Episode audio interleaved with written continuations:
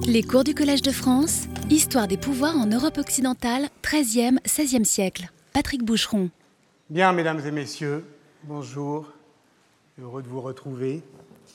C'est une rose ouverte à cinq pétales, vous voyez, une tige hérissée de longues épines et des initiales B, D, S dans la partie basse de la devise. Vous lisez en latin KOT. C'est avec euh, ce cachet de cire que Spinoza fermait ses lettres. L'art de l'emblème, comme euh, celui de la devise, nous l'avons vu euh, la semaine dernière, vise l'effet d'énigme. Une des manières de poser une énigme, c'est de suggérer une fausse simplicité. Apparemment, tout est simple, et en réalité, vous l'allez voir, euh, au fond, ce qui est donné à comprendre et à voir, c'est l'effet d'un sens qui recule. Cette énigme, dans euh, l'emblème comme dans la devise, euh, au fond, elle passe soit par la concision, soit par l'ellipse. BDS, Benedictus, D. Spinoza un nom proprement euh, épineux, d'où évidemment euh, la rose, ses pétales, ses épines. Écrire sous la rose, sub rosa, après tout, c'est ainsi qu'il scelle son courrier, Spinoza. Écrire sous la rose, c'est depuis euh, le Moyen Âge une manière de dire que ce qui doit être écrit n'a pas à être divulgué d'où euh, la devise latine caote, euh, adverbe qui signifie prudemment et qui affecte donc un verbe d'action qui est sous-entendu, donc j'agis prudemment ou euh, j'écris avec prudence. Le mot a donné en français le péjoratif cauteleux. On est cauteleux quand on agit avec une prudence mêlée de ruse, mais tout dépend au fond ce qu'on appelle la ruse car, euh, comme dit euh, Jean-Claude Milner, il n'est pas euh, interdit aux sages d'être rusés. Alors Jean-Claude Milner, justement, lui, n'est guère prudent. Dans son livre intitulé Le sage trompeur, libre raisonnement sur Spinoza et les Juifs, Verdier 2013, il propose une interprétation difficile de l'emblème, partant du principe que la devise n'est pas une ellipse, mais euh, une, euh, elle est de nature euh, brachiologique. Elle est une brachiologie. Qu'est-ce que, quelle est la différence? En grammairien, Jean-Claude Milner distingue donc cette forme simple d'ellipse de la brachiologie où la devise apparaît concise parce qu'elle est tronquée. Donc il manque un mot. Et donc il convient de la rétablir pour la comprendre. Si on prend comme exemple la devise des États-Unis, telle qu'elle apparaît sur son sceau depuis 1782, et pluribus unum, littéralement de plusieurs un. Il manque quelque chose, il manque un verbe, mais la relation euh, syntaxique y supplée. En contexte, on développe facilement quelque chose comme de la pluralité naît l'unité. On notera d'ailleurs au passage que ce n'est pas sans rapport avec ce dont on va parler aujourd'hui, l'incorporation figurée dans l'image qui nous intéresse, le Léviathan, et on notera également que la formule populiste dont je parlais la fois dernière, and giving it back to you, the people, précipite la dissolution de cette incorporation. Hein, de plusieurs en un, et ce un, je vous le rends à vous, the people. Mais qu'est-ce que c'est que le peuple? Est-ce la multitude? Euh, ou est-ce le corps politique? Une dissolution au moment même de l'institution, ce qui est proprement vertigineux, et c'est, on va le voir très exactement, ce dont on doit parler aujourd'hui, d'où euh, le titre spinoziste, je le donne tout de suite, euh, de ce cours, Nul ne sait ce que peut un corps.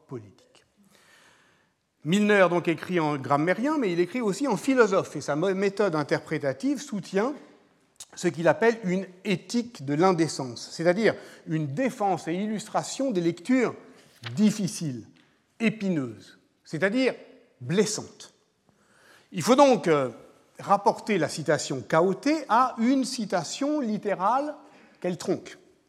La plus courante est celle qui apparaît dans le livre du courtisan de Castiglione sous une forme proverbiale, si non caste, tamen chaote.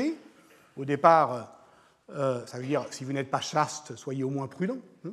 Euh, donc au moment, au départ, la formule euh, vise le célibat des prêtres, si pas de manière chaste, du moins de manière prudente, et, et par extension, peut-être que Spinoza l'utilise de manière donc concaténée pour s'adresser à des correspondants qui sont capables de développer la maxime, et donc, s'ils la développent, ça les invite à une forme d'indécence. Autrement dit, la devise vaut avertissement, mais pas pour être prudent, pour prudemment cacher sa propre indécence. Spinoza, donc, ne s'interdira pas de blesser la décence ordinaire, c'est-à-dire, je cite Milner, de porter atteinte à ce que l'ensemble des hommes tient pour digne de respect. Donc, l'emblème de la rose s'interprète en conséquence en distinguant les pétales des épines. On doit lire Spinoza l'épineux, comme on cueille les roses, c'est-à-dire, est-ce qu'on doit faire attention à ne pas se piquer avec les épines? Oui, si on croit que dans une rose, les épines protègent les pétales. Mais si c'était l'inverse, si c'était la beauté et la fragilité des pétales qui protégeaient sub rosa, sous la, la rose, ce qui nous importe vraiment, c'est-à-dire euh, la tige épineuse. Si la beauté délicate n'était rien d'autre que, au fond, le masque au-delà duquel on devrait aller pour avoir quelque chance de s'égratigner, d'atteindre le le, ce qui n'est pas décent, qui est la visée suprême de toute lecture. Autrement dit, ce qui protège les épines, c'est la suavité des pétales, et comme un jardinier indiscret, on doit arracher les pétales et élaguer les feuilles afin de bien dégager les épines. Eh nous allons tenter euh, de faire de même aujourd'hui pour atteindre à cette vérité qui blesse, celle que nous promet le monstre, que l'on doit envisager. Par quelle méthode? Eh bien, justement, en partant du principe que lorsqu'on ne peut dire une vérité qui blesse, et lorsqu'on ne veut pas se taire pour autant, la seule solution, alors, disait Léo Strauss, c'est de faire passer cette vérité pour une fausseté. Et c'est cela, la fiction politique. Et c'est pour cela, sans doute, que le Léviathan est monstrueux, indécent, incompréhensible, incohérent, contradictoire, tout ce qu'on voudra, qu'il est le plus froid des monstres froids, disait Nietzsche, comme l'État, qu'il figure, qu'il représente, qu'il a ce visage impassible de cette vérité qui blesse et qui pourtant, pour ne pas paraître trop indécente, se donne pour fausse, c'est-à-dire exactement cela, la fiction politique. Dans l'autobiographie en distique latin qu'il a composée en 1672, Hobbes fait de sa rencontre avec Mersenne et de sa découverte des sciences naturelles le point de bascule de sa vie politique, de sa vie publique et de sa vie tout court. Désormais, écrit-il, je n'écrirai plus que sur trois choses, le corps, l'homme et le citoyen. Le corps, l'homme et le citoyen. Corpus homo kiwis. Ce que donne à voir le frontispice du Léviathan que Thomas Hobbes rédige en 1641, c'est donc bien cet acte d'image qui institue la philosophie politique en tant qu'elle veut se rendre visible. Et voilà ce que nous avons tenté de comprendre la semaine dernière, ce qui peut être un événement visuel, pourquoi la pensée doit-elle s'arrêter, s'immobiliser de manière figurale, de manière spectrale, on y reviendra, de manière théâtrale peut-être? Et nous nous étions arrêtés là, vous vous en souvenez peut-être, au moment où le rideau de scène, Léviathan, était sur le point de tomber, puisque dans le théâtre baroque, euh, le rideau ne se levait pas, tombait des cintres. Nous en étions là, face au Léviathan, c'est-à-dire devant un événement visuel qui est aussi un agglutinement de regards. Le pouvoir est là, qui s'offre en contemplation, il n'est rien d'autre que ça, et voilà pourquoi nous avons rendez-vous aujourd'hui avec tous ceux qui l'ont vu, dont des grands noms récemment. Horst Bredekamp, Giorgio Agamben, Carlo Ginzburg, Quentin Skinner.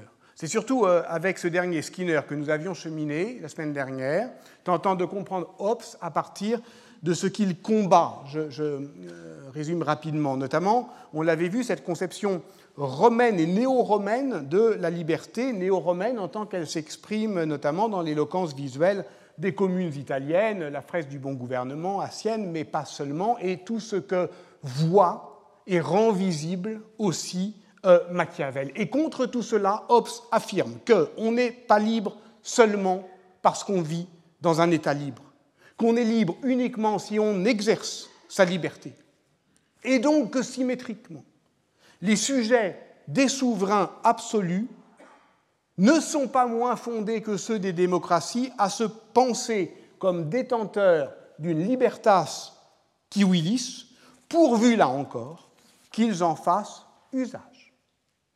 Donc c'est donc une anthropologie euh, de l'homme libre que le Léviathan vise.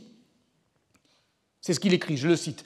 De ce que de nos jours, le mot libertas est écrit en lettres capitales sur les tours de la cité de Luc, Nul ne peut pour autant en conclure qu'une personne particulière y jouit de plus de liberté ou est plus dispensée de servir l'État qu'elle ne l'est à Constantinople.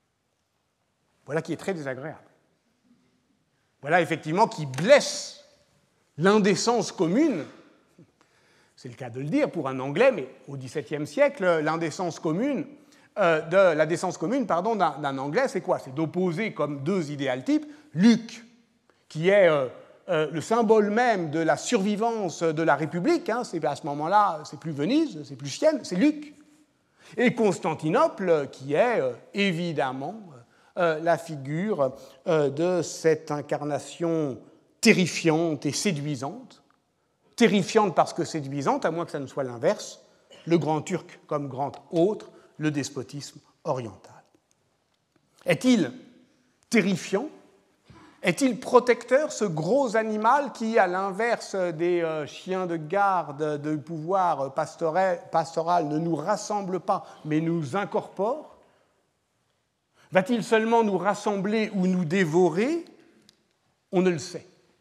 Hobbes dit de son traité qu'il ne l'a écrit sans autre dessein que de placer devant les yeux des hommes, rendre visible devant les yeux des hommes, la relation mutuelle qui existe entre protection et obéissance. Il écrit donc aussi dans sa lettre dédicatoire qu'il ne s'intéresse pas aux hommes, mais au siège de la puissance. Il n'écrit pas pour consoler, pour conjurer, il écrit pour provoquer. Et pour le comprendre, toujours par contraste, je crois qu'il faut regarder une autre image. Une autre image qui lui est contemporaine. Elle s'appelle, vous le voyez, euh, Eikon. Elle est la plus célèbre des représentations du roi Charles Ier en martyr de la royauté, puisque je vous rappelle que c'est bien ça euh, que fuit euh, euh, Hobbes hein, en s'installant en France dès 1640, c'est-à-dire les attaques contre l'absolutisme royal qui vont aboutir à la décapitation de Charles Ier.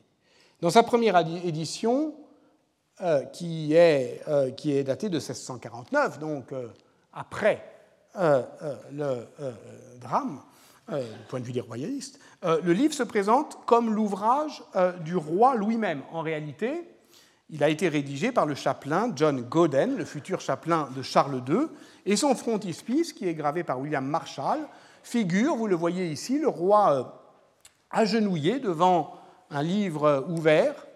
Tiens, j'ai ça, je pourrais l'utiliser des fois. devant un livre ouvert euh, sur lequel on peut lire En ta parole, je mets euh, mon espoir euh, en latin. Et vous voyez comment il a écarté la couronne royale marquée Vanitas pour au contraire s'emparer de la couronne d'épines du martyr. Mais la couronne d'épines, c'est une couronne tout de même. Et au fond, vous voyez comment il la tient dans la main et s'il la tient dans la main, c'est pour mieux contempler la couronne céleste, la gloire céleste, et voilà pourquoi il porte encore en lui tous les insignes de la royauté. Il est mort, mais il triomphe. C'est le Christ. il ne s'est pas dépouillé, comme euh, évidemment euh, la scène euh, de Shakespeare le dramatise. Sa royauté est faite de la solidité indéfectible de ses grandeurs morales. Il est comme un rocher battu par les tempêtes, faisant face à la rage du peuple, immota triomphans, triomphe inébranlable, et la force, évidemment, vous le voyez, lui vient euh, de Dieu et c'est la force de briller dans l'ombre où l'on vous a jeté. Mais tout cela, il le doit à ses qualités morales. Et c'est justement par contraste avec cette image que l'on peut dire, avec Skinner, du frontispice du Léviathan, qu'elle donne à voir une représentation du pouvoir souverain qui absorbe visiblement plus qu'elle ne les défie les changements révolutionnaires qui viennent de se produire elle l'absorbe visiblement plus qu'elle ne les défie. Pourquoi? Bah, Parce que ça montre ce qui est en train d'arriver. En devenant sujet de l'État, en incluant leurs volontés individuelles dans sa seule volonté, les citoyens font de leur obéissance le ciment d'un personnage fictif qu'on appelle le corps politique. Cet homme artificiel, Hobbes l'appelle République, État. C'est une souveraineté qui a une âme artificielle et nous y sommes inclus, mais pas de la manière dont nous sommes présents au monde. Car en fait, il y a deux mondes différents que nous habitons simultanément, le monde naturel et le monde de l'artifice. Le premier est euh, fait de corps en mouvement, gouverné par euh, les lois de la nature. Le second, d'un corps immobile, que nous avons nous-mêmes créé pour régler notre vie de relation, qui n'est rien d'autre que la somme de nos pactes et de nos conventions. C'est tout cela qu'il faut donner à voir dans une image. Et aussi, il faut essayer de comprendre comment se fait l'incorporation. Dans le chapitre 16 et 17 du Léviathan, Hobbes euh, décrit simplement l'accord des membres individuels d'une multitude qui autorise une seule personne euh, à agir et à parler au nom des autres. C'est euh, un représentant, mais au sens de la représentation politique, de la délégation, pas encore de la figuration. C'est un représentant des, paroles et des actions d'autrui, donc qui peut être dit personne fictive ou artificielle. Je ne serai pas là, mais je serai représenté. Donc voilà, parler à mon artifice. Cet acte d'autoriser un représentant souverain produit une transformation. Une multitude d'hommes devient une seule personne quand ces hommes sont représentés par un seul homme ou une seule personne, écrit Hobbes. On rejoint effectivement la question euh, scolastique euh, de la société eucharistique, c'est-à-dire que même si on cherche à, euh, même si on y croit, il faut bien savoir comment ça se fait.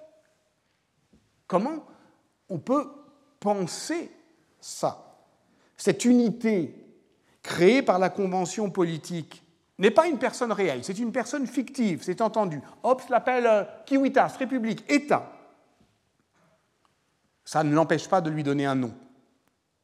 Telle est la génération de ce grand Léviathan, ou plutôt pour en parler avec plus de révérence de ce Dieu mortel, auquel nous devons sous le Dieu immortel, notre paix et notre protection. C'est très rare qu'il l'appelle par son nom, à quelques reprises seulement dans le traité. Mais nous avons bien ici, nous sommes bien face euh, à un rideau de scène qui dit Léviathan et qui désigne à la fois un monstre biblique, le titre d'un livre et la personne fictive de l'État. Il faut donc se figurer, c'est-à-dire imaginer une figuration, une configuration des relations entre sujets individuels, personnes artificielles du souverain et personnes fictives de l'État. Parce que le souverain est l'âme de la République, est l'anima. C'est-à-dire à la fois il l'habite, il l'unifie et il l'anime.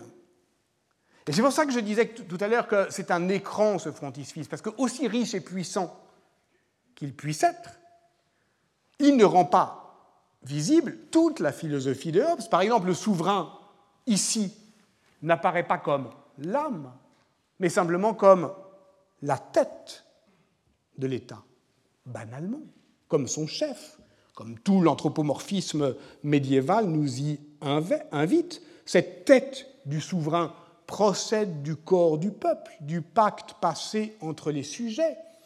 Elle n'est plus en contact avec le ciel.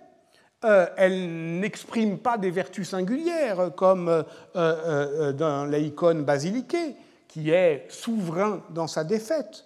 Non, le Léviathan n'est rien d'autre ici que son propre triomphe, que l'apparition de ce triomphe, c'est-à-dire cette force à nul autre pareille vers laquelle convergent les regards.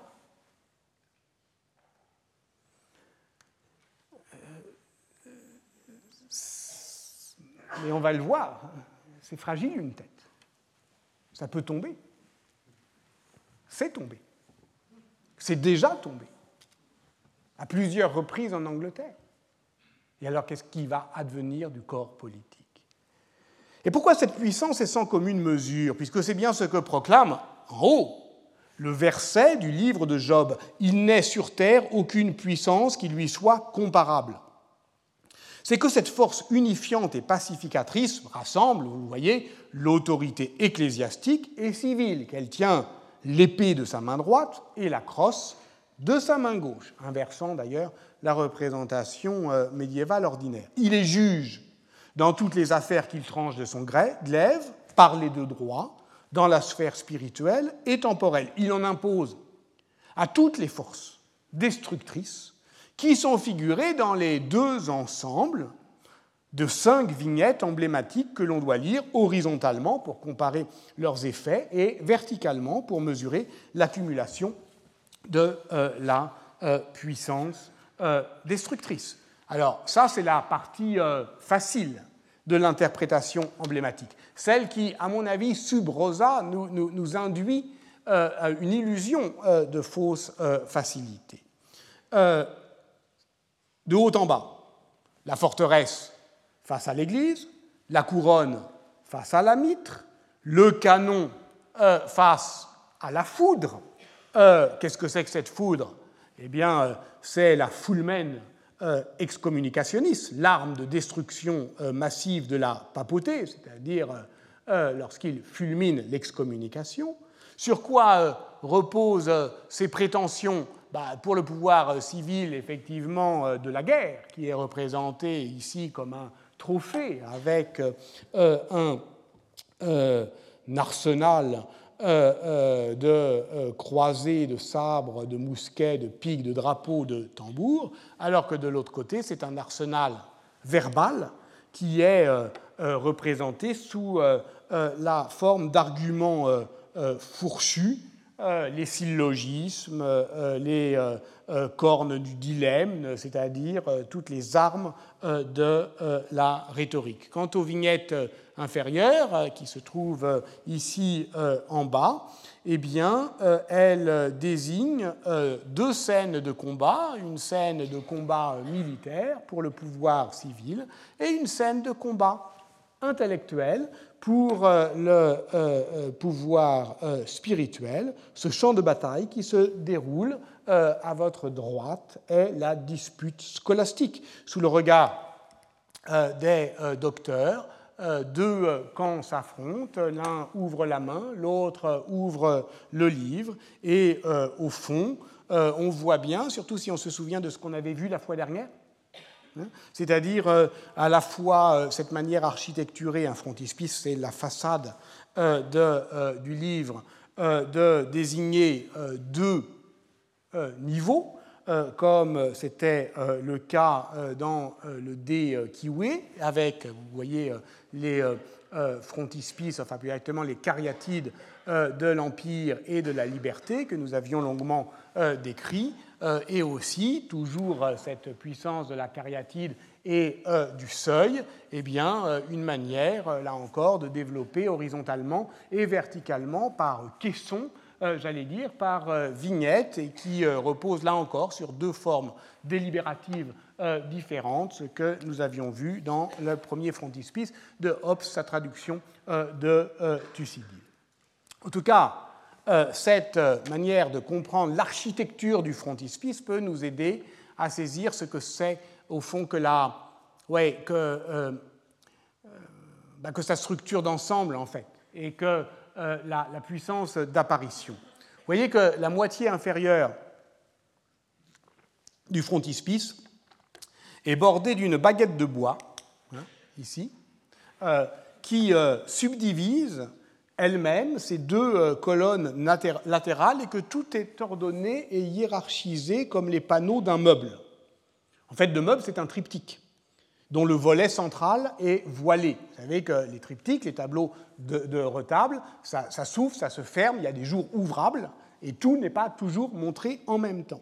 Et donc, on est bien dans ce jeu théâtral de la dissimulation baroque qui expose la mise en retrait de la part cachée. On est bien dans l'arcane euh, au sens sacré du euh, terme, qui évoque euh, effectivement le titre du livre, le nom du monstre et celui de l'image. Parce que le registre supérieur est de l'ordre de l'apparition.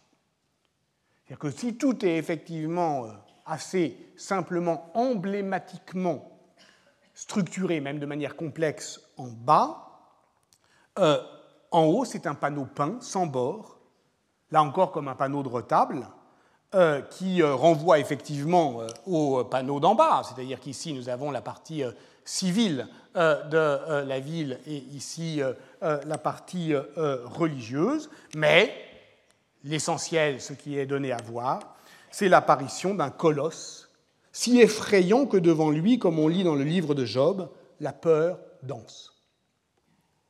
Le colosse semble se lever comme un soleil au-dessus de la ligne d'horizon, à moins qu'il ne s'agisse d'un automate mu par un artifice théâtral, mais en tout cas c'est une apparition. Ce qui apparaît, c'est seulement son torse et le haut de son corps. Si on tente avec euh, Reinhard Brandt euh, de restituer euh, son intégrité corporelle à partir des proportions vitruviennes d'un corps humain, on aurait une figure dont les pieds reposent sur le nom de Thomas Hobbes, et vous vous souvenez qu'avec Louis Marin, et le frontispice euh, des contes de Perrault, on avait vu que ce qui était en jeu dans un frontispice, c'était aussi la logique euh, du nom propre. Mais en fait, il ne repose pas, il flotte. Il flotte au sens propre, d'abord parce que le Léviathan est dans la Bible un animal marin, ensuite parce que c'est la mer qu'on doit imaginer au-delà du paysage vallonné. Donc c'est plutôt un gros poisson ou une baleine dont les écailles seraient les sujets obéissants. Et dans ce cas, Béhémos et Léviathan s'opposeraient comme la terre et la mer. Après tout, le Commonwealth dont il est question, c'est bien celui de l'Angleterre, puissance maritime, et de cela Carl Schmitt, dont on reparlera la fois, la fois prochaine, parce que c'est un commentateur terrible, euh, euh, c'est l'adversaire euh, de Hobbes, et bien évidemment a beaucoup développé dans son livre de 1938 cet écart. La gravure, euh, quand on a euh, euh, la chance de la voir de près, dans une, édition originale, ça m'est arrivé une fois, lorsque on peut écarquiller les yeux devant elle sur une édition originale qui produit un vertige de l'exactitude, en fait, une sorte d'ivresse de netteté qu'aucune reproduction ne peut donner à voir. Alors ça, c'est quand même il faut quand même, je sais pas, faut vous donner, euh, pour vous donner euh, une, euh, un exemple, le diamètre de la, de la main, c'est 12 mm. Et il y a, par exemple, la, ce que vous ne voyez pas, même avec Google, il y a à la racine du pouce deux hommes dessinés.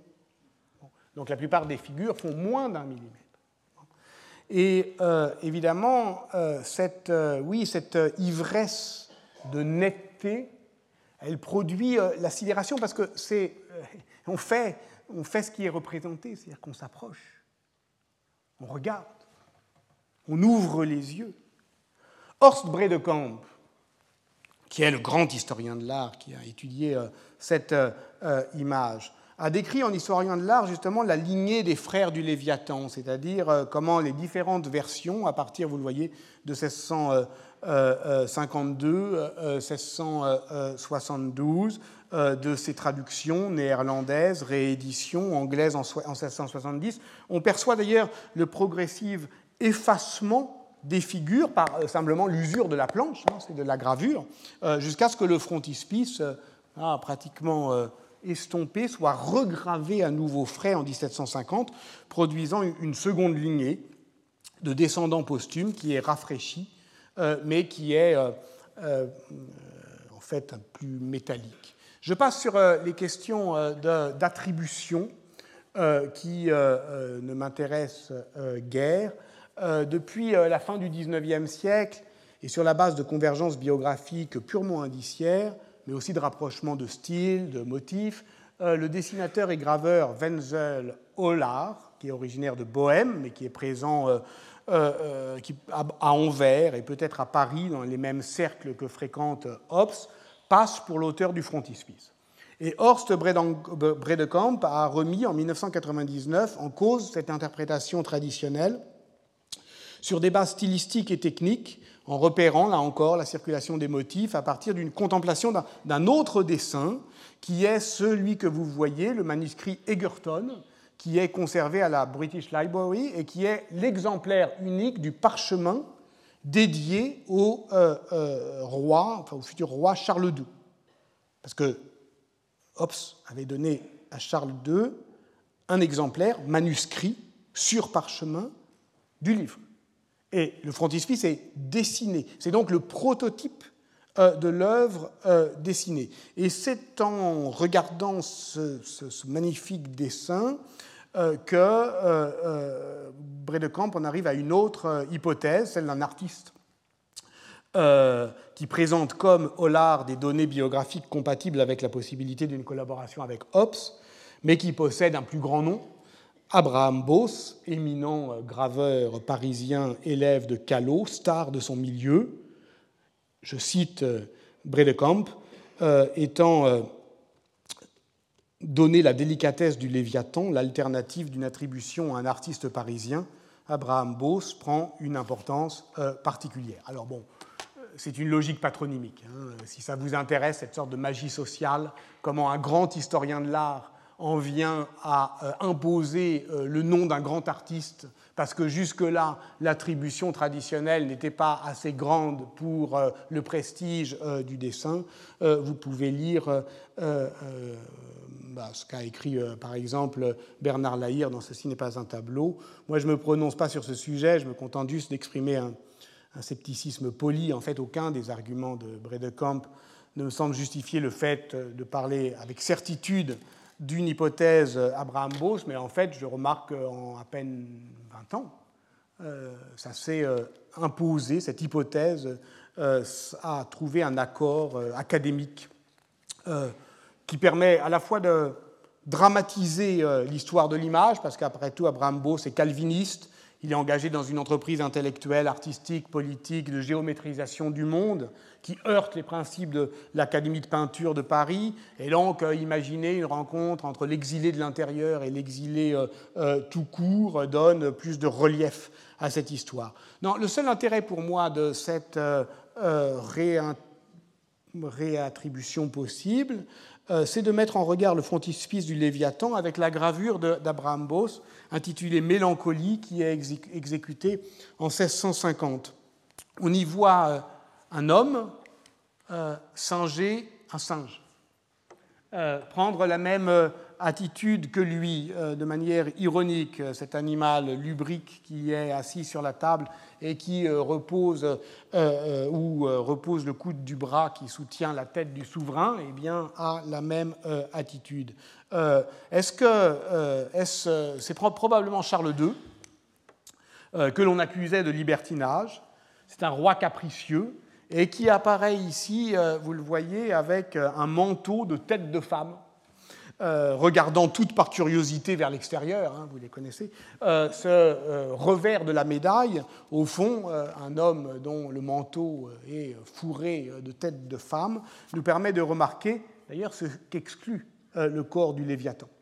Il n'y a ni femme, ni enfant. Il n'y a que des hommes. Alors, reprenons la comparaison entre le frontispice gravé et son prototype dessiné. Si l'on regarde de près cette euh, version euh, unique, euh, il y a quelques détails qui diffèrent, dont deux différences cruciales.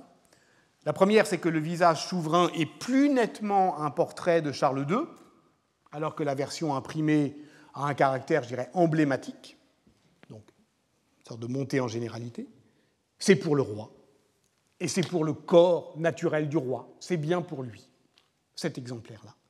La seconde est plus importante encore, euh, c'est que la myriade d'hommes qui composent le corps du roi regardent face à eux. Et c'est normal, parce que là encore, ils regardent le roi. Ils regardent l'unique lecteur de ce manuscrit.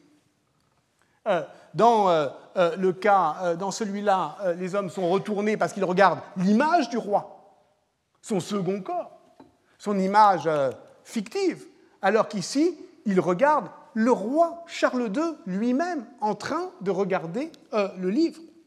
Donc dans le dessin comme dans la gravure, les sujets dirigent le regard vers le souverain, soit vers son corps réel, lorsqu'il est réellement présent et regarde le livre, soit vers son corps mystique, lorsqu'il est représenté en image. Donc, ce n'est rien d'autre que cela, euh, le corps politique, une agrégation d'obéissance, l'agglutinement des solitudes craintives, ce, rassemblement de la peur que le souverain inspire.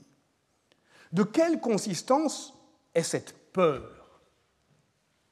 Carlo Ginzburg a étudié ce sentiment politique dans une analyse récente du fameux frontispice du Léviathan, figurant donc ce cauchemar de la dévoration des individus par ce monstre froid qu'est euh, l'État.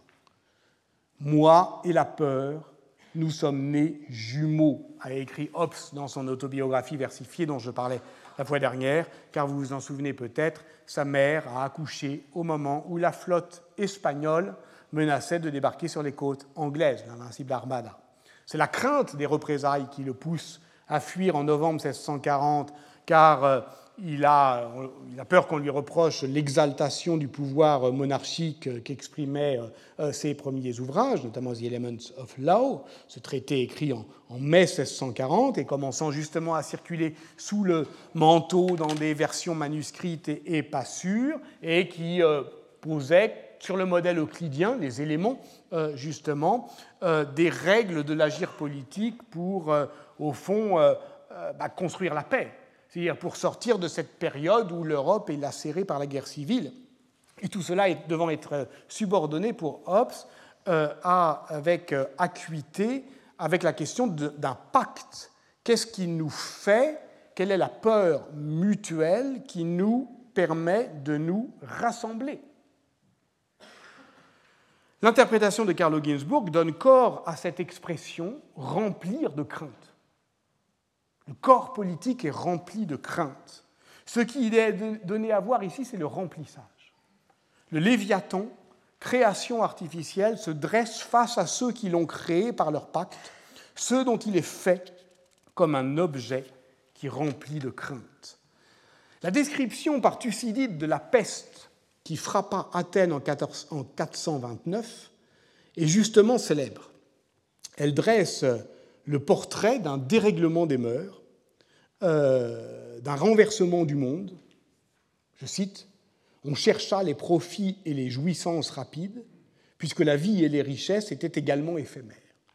C'est très important parce que ce passage fait écran à notre compréhension de la peste noire, euh, puisque Boccace le reprend euh, dans le Décaméron, donnant à voir d'ailleurs davantage ce qu'il a lu que ce qu'il a vu, parce que, au fond, en réalité, la peste de 1347 ne produit pas l'anomie dont parle Thucydide, cette suspension euh, de la force euh, des hommes. Par exemple, les trouvailles archéologiques, notamment dans les cimetières londoniens, montrent que les sociétés, même soumises à une très forte mortalité, ne cèdent jamais à la panique funéraire. Et ce que ne voit pas Carlo Ginzburg, ou ce dont il ne tire pas argument, c'est ce qu'une historienne de l'art, Francesca Falk, a remarqué et qui est sidérant, c'est que la ville, elle est pratiquement dépeuplée. Euh, mais il y a deux petits personnages ici. Croyez-moi sur parole. Euh, ils ont des becs euh, qui sont ceux des médecins de la peste. Cette ville est frappée par la peste. Alors la question, c'est de savoir si elle est en état d'anomie. La multitude est comme une population malade qu'il faut soigner. Elle est disponible à l'emprise du biopouvoir. Mais précisément, c'est une population, ce n'est pas un peuple. Alors, ce qui est intéressant, c'est que Hobbes traduit Thucydide. Et pour traduire Thucydide, décrivant l'anomie qui suit l'arrivée de la peste à Athènes en 429, nul n'était retenu ni par la crainte de Dieu, ni par les lois humaines, le philosophe utilise le verbe anglais to awe, A-W-E. Or, ce mot, to awe, désigne à la fois ce qui est terrible, awful, et ce qui inspire le respect, awesome. Il exprime donc la nature essentiellement politique de la peur, qui n'est pas la timor dei des théologiens, mais la crainte latine vereor, que l'on peut traduire tantôt par terreur, tantôt par révérence. Donc, la dissolution du corps politique, ce vide politique que l'on appelle l'anomie, est produite par Thucydide, euh, Thucydide par la neutralisation du phobos, de la crainte des dieux. Nul n'était retenu ni par la crainte des dieux, ni par les lois humaines. Or, ce dont il est question là, ce n'est pas de la crainte des dieux, c'est justement de cette crainte politique véréore qui dit à la fois la terreur au sens sacré et la révérence. Carlo Ginzburg commençait en 2008 son article intitulé Peur, révérence, terreur, relire Hobbes aujourd'hui par ces mots je parlerai de terreur et non de terrorisme. Je ne crois pas que le mot terrorisme puisse nous aider à comprendre les événements sanglants auxquels on l'applique aujourd'hui. Et pourtant, il y revient à la toute fin en évoquant le bombardement de Bagdad de mars 2003, relevant que le nom de code de l'opération était Shock and Awe. Cette stupeur créée par le choc, c'est bien une terreur sacrée celle que provoquent les animaux monstrueux décrits dans le livre de Job, Béhémos et Léviathan, l'hématie des Hébreux, qui s'exprime dans le livre de l'Exode 23-27. Je sèmerai devant toi ma terreur, je jetterai la confusion chez tous les peuples où tu pénétreras, et je ferai détaler tous les animaux. Cette crainte mutuelle, comme ciment de l'État, oblige le souverain à désigner le danger car la peur seule ne crée pas le commun. Les hommes peuvent s'accorder sur la crainte qu'ils ressentent, mais pas sur l'identification du danger véritable. C'est pourquoi on lit au chapitre 17, leurs opinions étant divisées au sujet du meilleur usage et de la meilleure application de leurs forces, loin de céder l'un l'autre, ils se font l'un à l'autre obstacle et par leur opposition mutuelle, ils annulent leurs forces. Alors que fait le souverain? Il rassemble les forces de chacun en assignant un ennemi. Celui-ci n'est pas nécessairement tangible. Dans un empire, écrit Hobbes, toute la terre est un danger pour ceux qui vivent dans la capitale, qui ne se sentent pas menacés précisément parce qu'ils vivent dans l'opulence. Le travail politique consiste donc à rendre visible le danger lointain. Vous voyez comme c'est embarrassant ce que je vous raconte. Hein. Je pense que vous ne savez pas si je dis quelque chose de gentil ou de méchant. C'est quoi ce danger lointain qu'on ne voit pas? C'est un vrai danger ou un mauvais danger? Ben, Tout dépend quel est le gouvernement, évidemment. Je pense qu'on désigne, je sais pas, le risque climatique ou le risque des réfugiés. En tout cas, Hobbes, à la fin du chapitre 18, use de la métaphore optique. Et c'est ça qui m'intéresse pour poursuivre cette réflexion sur la visualité. La nature, en effet, a doté les humains de remarquables vers grossissants, qui sont leur passion et l'amour de soi, à travers lesquels chaque petit paiement paraît être un vaste sacrifice. Mais ils sont privés de ces vers d'approche, à savoir la science morale et civile, pour voir de loin les misères suspendues au-dessus d'eux et que l'on ne peut éviter sans en payer le prix. Comprenez Ça veut dire le peuple sait très bien, bah, c'est ce que disait Machiavel, en détail, ce qui lui arrive. Il a une loupe, il sait très bien ce qu'il blesse. D'ailleurs, il considère euh, souvent euh, les petits euh, prix pour de grands sacrifices, mais il ne voit pas ce que, justement, la politique longue vue contre loupe, ou je ne sais pas, vous voyez ce qu'on peut dire dans le sens commun, voir les choses par le petit bout de la lorgnette, c'est-à-dire se tromper de verre optique, il ne voit pas euh, ce que l'on ne peut éviter sans en payer le prix. Donc, la politique est l'art des rapprochements et des, éloignements. Elle est l'affaire d'optique et de point de vue. Et tout dépend si on voit les choses à la loupe ou à la longue vue. Et cette politisation des appareils d'optique qui impose le point de vue d'un regard armé a été mise en lumière par les travaux fondamentaux de Noël Malcolm dans un important article de 1998 qui insiste sur euh, l'intérêt que manifestait Thomas Hobbes pour la distorsion perspective. Euh, les perspectives glasses qu'il évoque dans le Léviathan font allusion aux inventions euh, récentes, optiques, en matière d'anamorphose qui ont été présentées par Jean-François Nisseron dans La perspective curieuse, qui est un livre paru en 1638. Le dispositif de l'expérience reposait sur une lunette où se loge une lentille euh, polyoptrique, vous voyez, qui est taillée de manière complexe. Et si la lunette euh, est dirigée ici euh, vers euh, un point précis d'une image comme celle-là, qui diffracte plusieurs figures en des surfaces rhomboïdales ou trapézoïdales, eh bien, se forme au centre de la lunette une autre image à partir des fragments incurvés ou rectilignes de la surface déformée. Et l'amusement politique, c'est que vous voyez que tous ces personnages sont plutôt enturbanés, hmm, plutôt turcs, et qu'avec euh, les fragments de tout ça, on crée l'illusion d'un souverain idéal occidental. L'idéalité du pouvoir n'étant peut-être rien d'autre qu'une illusion d'optique. Les enjeux de cet intérêt pour la déformation optique de ce qui est rendu visible sont d'abord, pour Hobbes, scientifiques.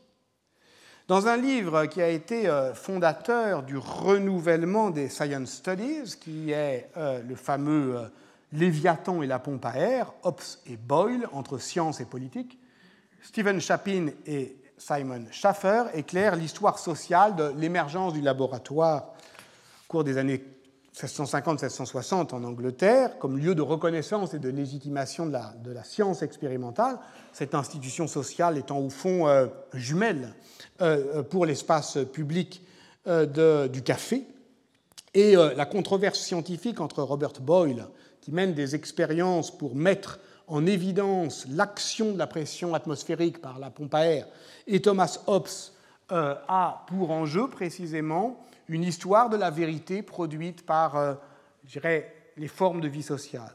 C'est-à-dire que Boyle en tient pour la méthode expérimentale, qui débouchera en 1660 sur la création de la Royal Society, alors, alors que Hobbes, qui s'exagérait un petit peu l'importance de sa culture scientifique, et en particulier euh, physique euh, et optique, récuse l'expérience bon, l'avenir lui donnera tort, et oppose les principes de la philosophie naturelle. par exemple, Boyle tient pour la notion de vide quand Hobbes refuse celle de désordre, donc de vide. Donc il a une sorte de pensée analogique. la dispute, donc, elle est politique, mais, mais, mais, mais pas seulement. au fond, ce qui euh, euh, a de l'importance pour Hobbes, c'est euh, de croire que la philosophie naturelle et la pensée politique sont consubstantielles. Par exemple, ce qui n'a pas de corps n'existe pas. Donc pour prévenir la guerre civile, il faut éliminer le vide. Et c'est bien cela, effectivement, qui est donné à voir dans le frontispice du Léviathan. Un remplissage politique qui comble le risque d'une guerre civile, une nature monstrueuse de la domination euh, en tant euh, euh, qu'elle a horreur du vide. Mais le fait que cette idée s'exprime visuellement est aussi, je dirais, une, est très signifiant dans la controverse Hobbes-Boyle, parce qu'au fond, Boyle fait de la représentation graphique l'un des moyens rhétoriques les plus puissants pour convaincre de la supériorité du raisonnement par expérience. Et c'est par l'image que se propage la foi expérimentale. Et voilà aussi pourquoi ça doit être pour Hobbes par l'image, par le frontispice, que sa vision du pouvoir doit convaincre. Et ce, d'autant plus que l'on peut également faire une lecture politique de ces anamorphoses. Le visage du souverain se compose par diffraction des fragments d'une figure enturbanée. La figure du roi idéal est une illusion d'optique créée par anamorphose.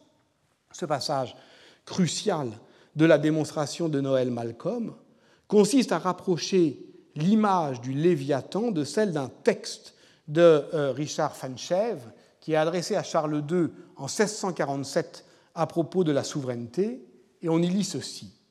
Son Altesse peut avoir vu à Paris une peinture si merveilleusement composée que tout en montrant à l'observateur ordinaire une multitude de petites figures, elle présente en revanche à celui qui la regarde, selon une perspective particulière, un portrait du chancelier.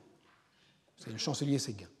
C'est comme si le peintre entendait montrer, avec une philosophie des plus subtiles, comment le corps politique est composé de nombreux corps matériels et comment chacun d'eux, entier, est formé d'une tête, Dieu, de mains, etc., est la tête, l'œil, ou la main de l'autre corps, et en outre que les hommes privés ne peuvent survivre si le corps public est détruit. Ce qui est à l'œuvre, c'est donc ceci. De quoi est fait un corps politique? Qu'est-ce qui peut le décomposer? Le corps du monstre, c'est comme un essaim de figures apeurées, à moins qu'il ne s'agisse d'une ruche. Vous savez que la monarchie des abeilles est, depuis euh, l'Antiquité le, modèle d'une puissance euh, sans partage. Euh, les saints entourent le roi pour le protéger, sans partage mais sans violence.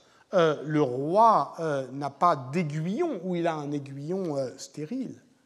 Sans doute y a-t-il là, on va le voir plus tard, peut-être la fois prochaine, un principe féminin et un principe masculin euh, qui se disputent. Mais on doit aussi comprendre ce corps politique comme une nuée instable, un état d'équilibre qui risque à tout moment de se défaire.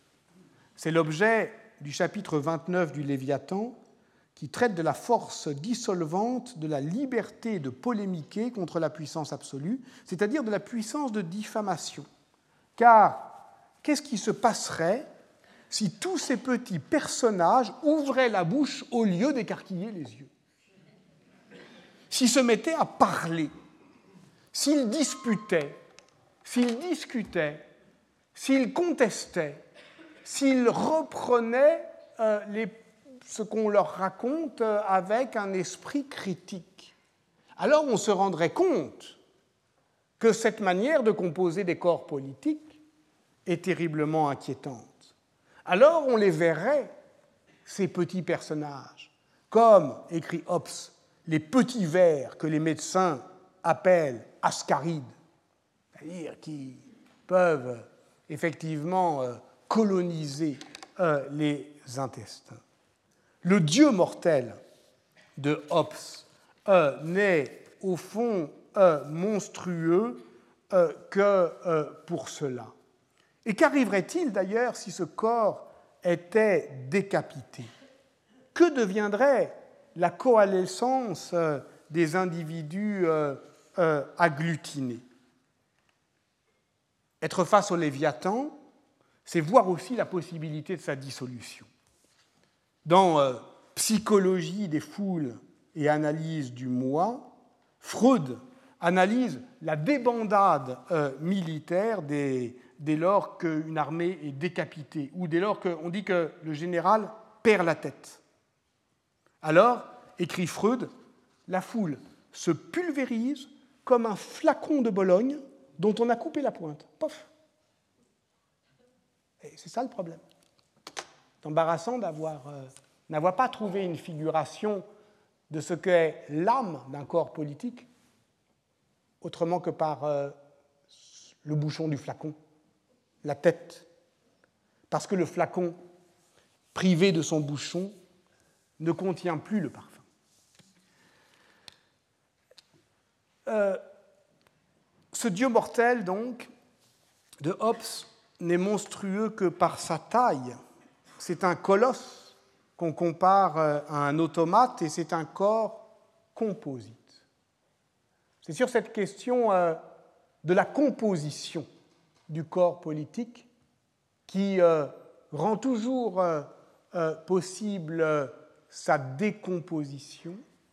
C'est sur la question effectivement de ce qui peut le faire et le défaire c'est sur cette manière, au fond, de comprendre que nul ne sait ce que peut un corps politique et que ce qui est donné à voir dans l'incertitude de cette image, c'est à la fois euh, une, euh, je dirais, une pensée mise à l'arrêt et l'inquiétude face à ce que tout cela peut à tout moment s'arrêter, ce qui se donnait à voir comme l'apparition majestueuse du corps de la souveraineté porte en lui le risque de la décomposition, de la dissolution, du fait que la multitude organisée peut toujours se dissoudre, qu'elle peut revenir à son état inorganique de population désœuvrée et apeurée. Tout cela, ce n'était pas exactement prévu, je pensais que ça nous prendrait qu'une heure, mais tout cela, eh bien, nous le verrons, si vous le voulez bien, la semaine prochaine. Retrouvez tous les contenus du Collège de France sur www.colège-2-france.fr.